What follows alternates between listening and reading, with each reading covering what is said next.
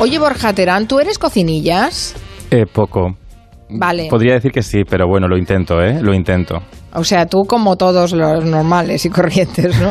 Hacemos Sí. lo que podemos. Hago lo que puedo, lo Vale. intento. O sea, que no te vamos a ver nunca en un eh, reality de cocina, de famoso que cocina, a ver si se lleva el premio, ¿no? Porque no soy famoso, principalmente, también te digo. Pero oye, que están los chunguitos en Masterchef. Sí. ¿Y Entonces- qué tal cocinan? Pues mal, pero, pero muy mal. El primer día, uno de los chunguitos eh, hizo un- una ensalada que no había ni limpiado la lechuga. O sea, eh, mm, así, con, con la tierra. Esto no se hace. Y, pero y no, lo- no lo elimina, no, se, no lo eliminaron cuando era el peor plato, Bueno, desde des- luego, de- de la después, historia. en todo caso, vamos a preguntar cómo se hacen estos castings de los famosos que Sí. cocinan en la tele, porque es de lo que vamos a hablar hoy. No sé si ustedes se han fijado que en los últimos años la cocina ampliado su base social, que diríamos, ¿no? Y ha incorporado a todo tipo de personas, muchos populares y famosos, capaces de hacer maravillas en los fogones, aunque más como un pasatiempo, como una afición que para dar de comer cada día a una familia. Y quiero hacer la distinción, Borja, Sí, porque una cosa es cocinar un rato y otra es preparar comida día y noche. Totalmente. Para toda la familia. ¿eh? Totalmente. Es muy diferente. No tiene nada que ver. Pero claro, también es menos televisivo.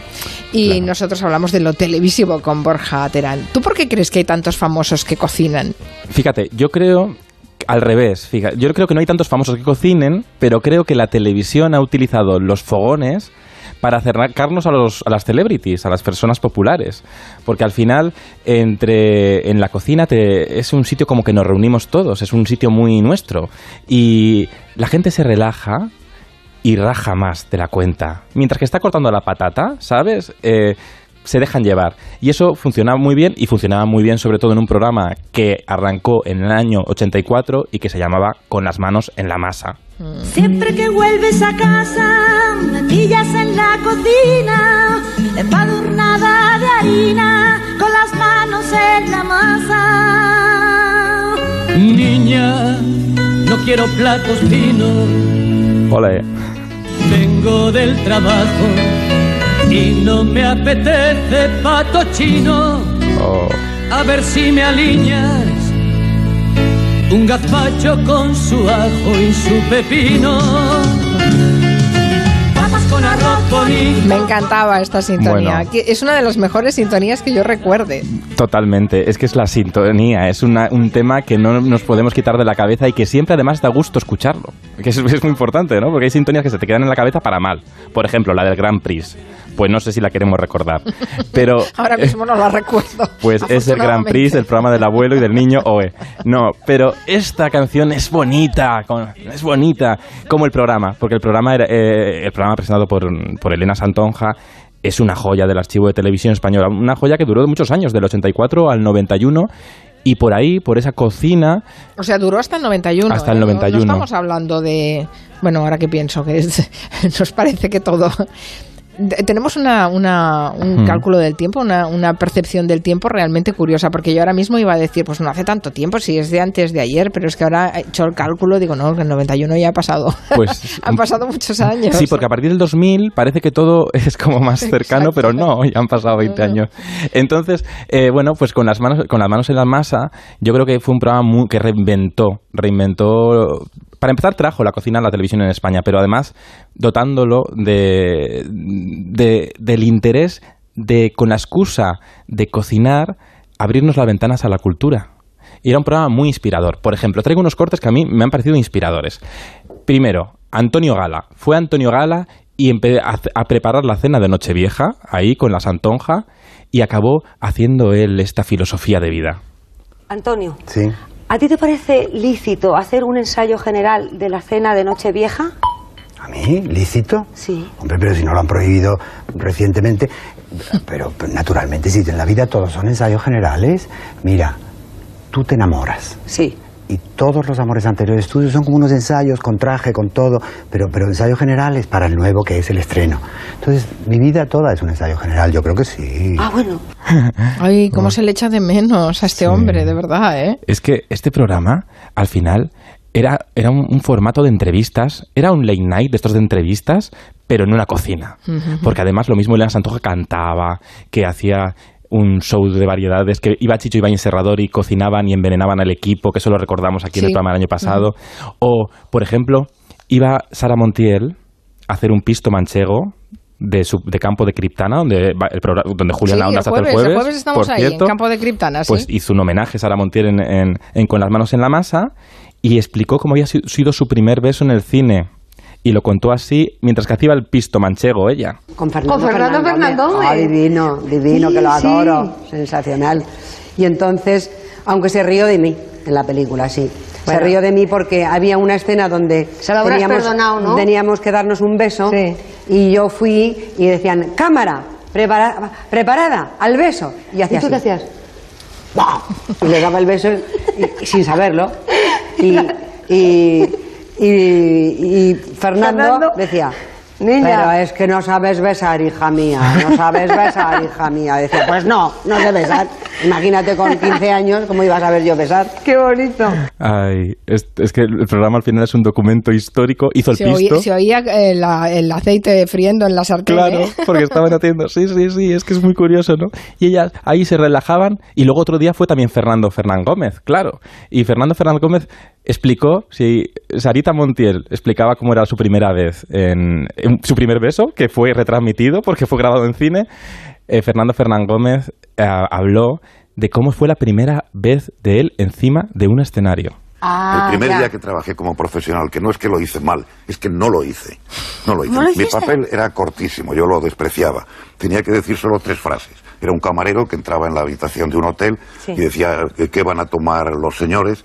Eh, Los señores lo quieren con hielo, eh, quieren también que les traiga agua de self y nada más. Entonces, en cuanto salí eh, al escenario, el- el- la luz de la batería, la oscuridad de la sala, aquella boca negra enorme, me produjeron como un momento de parálisis, de silencio, en el que yo oí que el otro actor, un hombre ya mayor, muy experimentado, me dijo, eh, ¿viene usted a preguntarnos qué, qué queremos tomar?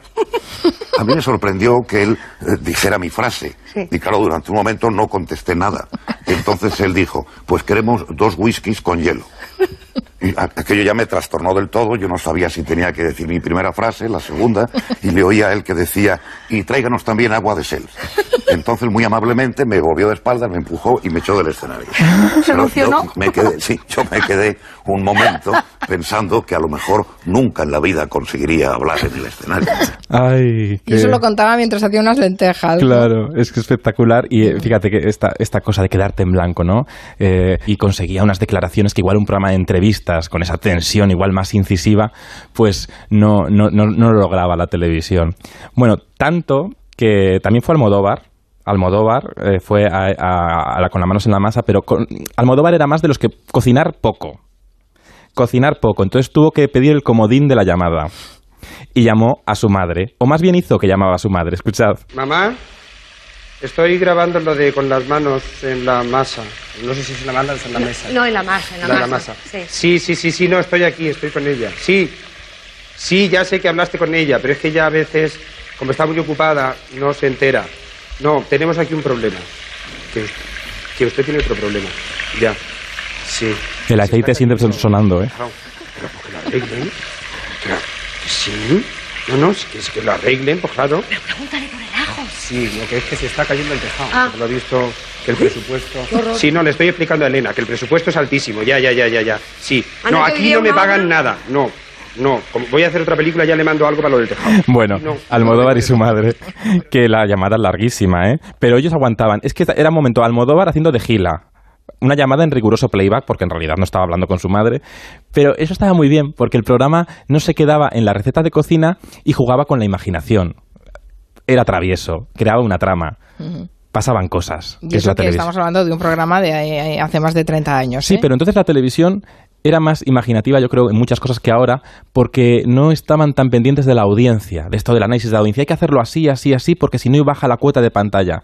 Igual hoy esta llamada telefónica, dicen, es una llamada telefónica muy larga y entonces va a descender la audiencia. Aquí no, aquí se dejaban llevar e incluso se re- re- regodeaban, que no me sale la palabra, en la, en la, en la historia. Se ¿no? regodeaban. Eso, Esa es la palabra que regodeaban. buscaba. Es que también te has ido a buscar Sí. una palabrita. Qué palabras, de verdad. Qué palabras. Bueno, ahora también en la, la televisión eh, también se utiliza la, la cocina para relajar a los invitados. Totalmente. Eh, Mira, en la sexta hora están haciendo cocina el otro día Rufián, el otro día Revilla. ¿Ves? Y en, en, en casa de Bertín Osborne también. Bueno, todo el rato. Sí, la cocina te la trabajas poco, yo creo, ¿no? Yo, mm, la verdad es que no me la trabajo nada, ¿no? Explícanos cómo es un gallego. El gallego es eh, normalmente un tipo de fiar. Oye, ¿sabéis una cosa? Que yo tengo hambre ahora. ¿Eh? Pero ¿cómo es posible que sea tan inútil? Pues yo me temo que no puedo ayudar. Yo te puedo echar un discurso, pero ayudarte a entender esto, me temo que no.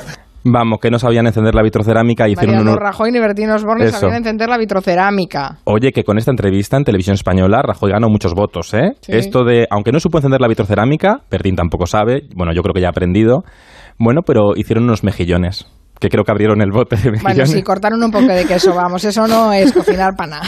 Mira, bueno, no. los que sí saben encender las vitrocerámicas son los de Masterchef Celebrity, porque ahí sí que los ponen a prueba, de verdad. Bueno, totalmente. Es... Sí. Mira, mira. ¡No puedo más! ¿Qué? ¿No puedes más de qué? ¿Qué sufrimiento, hija mía? ¿No puedes más de qué? de esto.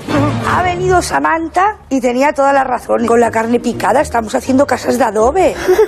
¿Qué es eso? Esto es Yolanda Ramos. El planeta Sí. Tierra, hecho una albóndiga. Ay, es que hacen, en Masterchef sí que hacen, les hacen hacer cosas muy Sí, complicadas, sí, es ¿eh? muy estresante. Vamos a saludar a Macarena Rey, que es la CEO de la productora Shiny Iberia, productora ejecutiva de Masterchef. ¿Qué tal, Macarena? Buenas tardes. Hola, buenas tardes. Nos ponéis en un brete ¿eh? a, los, a los invitados. ¿Cómo se dejan? Hombre. Te ha salido risa maquiavélica, ¿eh, Macarena?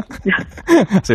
No, no, que va. No. Y al final ellos se divierten mucho, ¿eh? por eso vienen. Se vienen, vienen porque para ellos es un reto. A ellos son muy competitivos y Mm. les encanta, ¿eh? les encanta. Muchos vienen muy preparados. ¿eh? Los que tienen más mérito de todos fueron los de la primera temporada. Porque sí no sabían a qué se enfrentaban. totalmente. Hombre, claro. Los demás ya vienen todos con clases en estrellas Michelin. Mm, O sea que se preparan mucho antes, se preparan antes, van a... Sí, sí, pues claro, todos. Y además nosotros lo decimos en el programa, les preguntamos con quién has hablado. Y a mí me llaman los cocineros. Me dicen, oye, me ha llamado fulanito, ¿le puedo dar clases? Sí, claro, claro. Dar clases, ellos se lo ocurran, ¿eh? Mucho, muchísimo. Porque no les gusta perder. ¿Cómo funciona el, el- el casting de, de Masterchef eh, Celebrity? Em, em, ¿Proponéis? ¿Habláis con Bueno, ellos? ¿Los convencéis? sí. ¿Se dejan convencer fácilmente? ¿Cómo es bueno, eso? la verdad es que tenemos muchas peticiones, ¿eh? muchas, porque lo que nosotros nos eh, estamos muy orgullosos es de que no, no les ponemos en situaciones, eh, les ponemos en situaciones incómodas, pero todo es muy amable. O sea, no, no enseñamos nada feo y ellos siempre quedan bien. Entonces, yo creo que, que por eso tenemos el nivel de celebrities que tienen. Claro, que porque tenemos. sí, es, es una pasada. Es el, el talent show, porque hay muchos talent shows que dicen, hay famosos, pero a veces cuesta encontrarlos. Pero Masterchef sí que hay gente de primer nivel. Hacéis muy bien el equilibrio, además de perfiles, de tipos de personas, ¿no? Claro, yo creo mucho en la mezcla. Mm. Siempre he creído en todo, ¿eh? en las fiestas, en todo hay que mezclar. Y aquí también lo ponemos en práctica. Entonces hay perfiles de todo tipo, hay perfiles de, pues que pueden ser personajes de la revista Hola, eh, siempre con un, con, una, con un perfil profesional, actores, eh, cantantes, eh, modelos, deportistas, eh, con un denominador común. Todos tienen que ser competitivos, porque para nosotros eso es muy, muy importante, que se lo tomen en serio y que peleen. ¿Eso es más importante que tener algunas nociones de cocina, por ejemplo? No, to- es que todos vienen con nociones de cocina. Bueno, el chunguito, puedes- uno de los chunguitos no, ¿eh? Bueno, los chunguitos. A ver, Tienes razón. Se me habían olvidado los chunguitos. Los chunguitos probablemente son los que menos nivel han tenido de todo Masterchef. Pero los, los chunguitos aportaban un, una- un ingrediente que es para nosotros es fundamental dentro de los, del formato y de cualquier edición, que es el humor. Mm. El sentido del humor y cómo se toman ellos las críticas que, que son, son maravillosos los chunguitos. ¿no? Entonces, Mm. es verdad que quitando ellos, todos los demás vienen con sabiendo. Y además tiene, Vienen sabiendo. el programa tiene otra cosa, que es que yo creo que uno de los magnetismos de la edición, porque tenéis tres ediciones, la de niños, la de anónimos, que son gente que quiere dedicarse a la, a la cocina de forma profesional, pero luego los famosos le- les vemos fuera de su área de confort. Y eso no es Sí. habitual en televisión y eso yo creo que crea una edición especial en el programa, ¿no? Sí, bueno, esa es, esa es la idea, que, que además, como tienen que estar muy concentrados para que eh, para, para poder cocinar bien, ¿no? Y eh, pues se quitan todas las armaduras, todas las protecciones y les ves tal y como son. Por eso es muy gracioso como que temporada en temporada me dicen, no, bueno, yo no voy a llorar, ¿eh? Porque ya he visto cómo lloraba Menganito y Menganito y tal, yo no voy a llorar. El tercer capítulo de repente se frustran y lloran, pero lloran de frustración, de, de, de tensión, de, de toda la tensión acumulada, porque están haciendo una cosa a la que no están acostumbrados, ¿no? Entonces, cuando muchas veces me preguntan, oye, pero fingen, no fingen, no es imposible fingen en Masterchef, porque además es un programa, los que habéis estado allí lo sabéis, ¿verdad, Borja? Que Sí, es muy largo. Eso te iba a decir, porque muy las, largo, es que muy la- largo, son muchas horas, las- donde no se puede fingir. las, las jornadas de grabación son... mm, explícanos cómo se... Porque un programa se graba en una semana. O sea... Un programa, claro, claro, eh, o sea, eso es una jornada completa de 8 o 9 horas por cada prueba. O sea, las pruebas de platos y luego las de exterior, que son larguísimas, porque como nos vamos de viaje y todo esto, pues, pues es todavía más largo. ¿Y eso cómo se coordina con las agendas de, de- de gente que, bueno, son importantes, tienen rodajes Sí. o tienen muchos compromisos? Bueno, ellos, ellos realmente abandonan lo que están haciendo para meterse aquí, porque yo además sí que les aviso cuando, cuando hablo con ellos antes de entrar que, que esto requiere entrega absoluta, porque es agotador. Es que, es, que son muchas horas y, y cuando vamos a un exterior y tenemos que dar de comer a 150 personas, la preparan ellos la comida, con lo cual, tú imagínate lo que es eso. Horas cocinando para 150 personas, o sea, si encima después de grabar eso tienes que irte a hacer teatro, a hacer, es que no puedes. No puedes porque estás agotado, claro. Claro, estás físicamente agotado y psíquicamente, ¿eh? porque lo que te digo es cierto. Claro. O sea, por eso ves que algunas veces algunos pierden los nervios porque no no entienden, no están en, una- en un sitio donde ellos controlen. Esto está descontrolado, no es un papel y un, y un ¿sabes? Y un- una ficción o un aquí no no saben, aparte que nosotros el tema del secreto lo manejamos muy bien. Nunca saben lo que van a hacer. Yo estaría ¿Y dónde llorando todo el rato.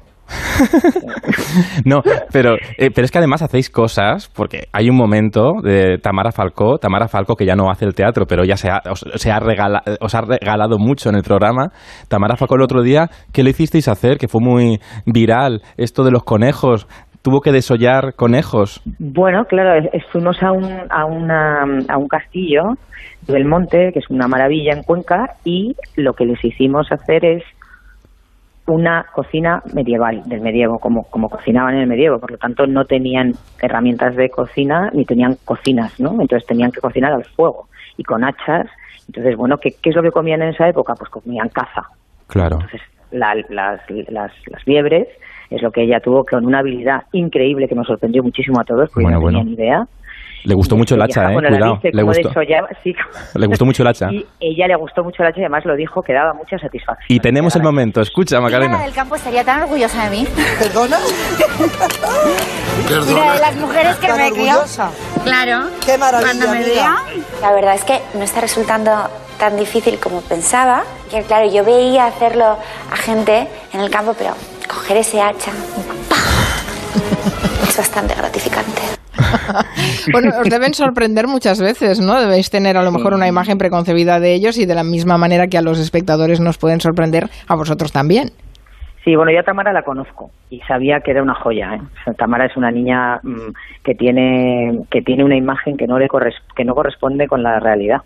Es una niña muy comprometida y muy trabajadora que, que cuando se pone algo lo persigue, lo persigue, lo persigue. Pero a mí me ha a mí no me ha sorprendido, pero al resto de sus de sus mm, compañeros es probablemente la, la concursante que más ha sorprendido, ¿no? Y todos eh, se alegran de haberla conocido y de tener la oportunidad de ver que, que, que, que habían juzgado mal, ¿no? Y que tenían una idea preconcebida. Es muy buena niña, Tamara, muy buena, muy buena compañera, muy peleona, eh, está muy bien. La Transmite verdad una verdad sí, tremenda. bueno, sí. es, todo verdad. Claro. Y, y en la tele, tú lo sabes, o sea, en, en la tele es lo que, lo que más eh, se, se transmite es la verdad o la mentira, ¿no? O sea, Y es lo más complicado de conseguir. Y Masterchef Celebrity lo consigue por eso, porque le sacáis de su de su, De su zona de confort. de su escalinata. y además de los, obligas a relacionarse, a trabajar en equipo, a competir. es- sí, se les ponen Claro, les- muchas les- tesituras, sí.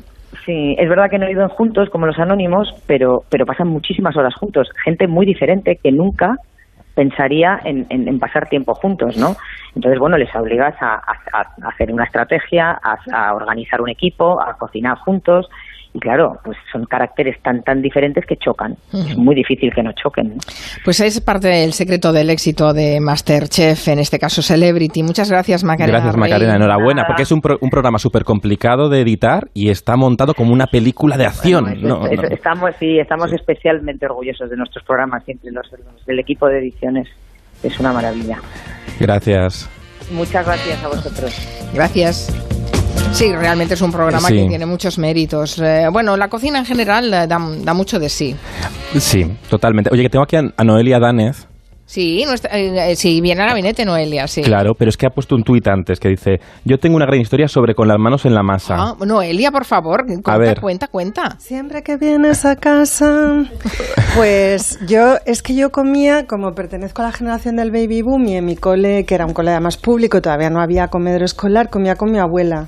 Sí. Que además mi abuela sigue viva, tiene 90 años, o sea que me estará oyendo y se acordará perfectamente de lo que voy a contar. Y a ella le encantaba el programa y era, vamos, lo seguía. Y especialmente siguió mucho el capítulo que has mentado tú hoy, el de Sara, porque mi abuela es también manchega y de ¡Hala! Ciudad Real y yo también.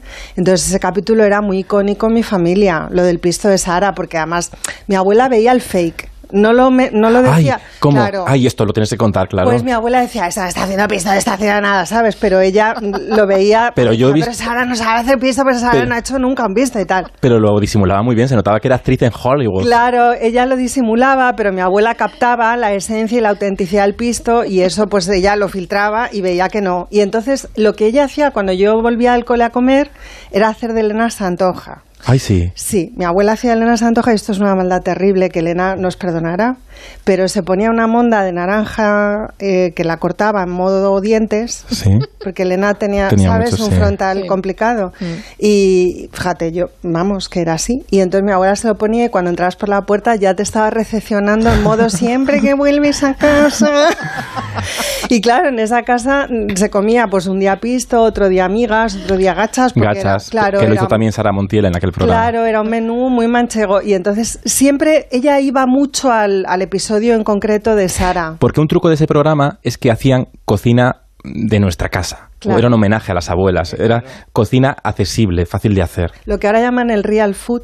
Sí. Sí. Pero ya ellas lo iban Claro. introduciendo. Y luego lo hizo también Arguiñano. Arguiñano también lo Sí, lleva haciendo 30 sí, años. sí, sí. Arguiñano no cocina con nitrógeno líquido ni nada raro, ¿no? No, hace, hace, hace con, con cosa de puchero y el rico rico y el, Sí. y el perejil. y también canta, también canta como Elena Claro, Santonja. claro, Mira. como Elena. Loles, el conejo de la Loles. La Loles Bueno, yo sinceramente me quedo con Elena Santonja. Te gusta más, ¿no? Doble con Joaquín Sabina, que eran los responsables de esta. Es más canción. poético. Por cierto, que Noelia va a Campo de Criptana, así que va Uy, yo voy- me voy a entregar, o sea, os voy a hogar. cantar jotas una detrás de otra, ¿eh? ¿Qué me Y- dices? Pero hombre, pero por bueno, favor, por y favor. preparándoos, claro que Y sí. vas a, y va a hacer unas gachas también. Es probable que las lleven tupper, lo que pasa es que pueden estar bastante asquerosas, ¿no? No sé si la gacha aguanta. ¿Mejor que las de Sara Montiel o peor? No, la que hizo aquel programa. Está mi muy- abuela, como las de mi abuela Nieves. Abuela rica, espejos, si me estás oyendo, va por ti. Ay, bueno, pues nada, que viaje a la nostalgia eh, Sí. con la cocina. Ay, me ha entrado hambre. Es que es la hora de la Ay. merienda. ¿Cómo se os ocurre? Chimpún. Noticias. Después abrimos el gabinete. Gracias, Borja. Gracias, Adiós. adiós.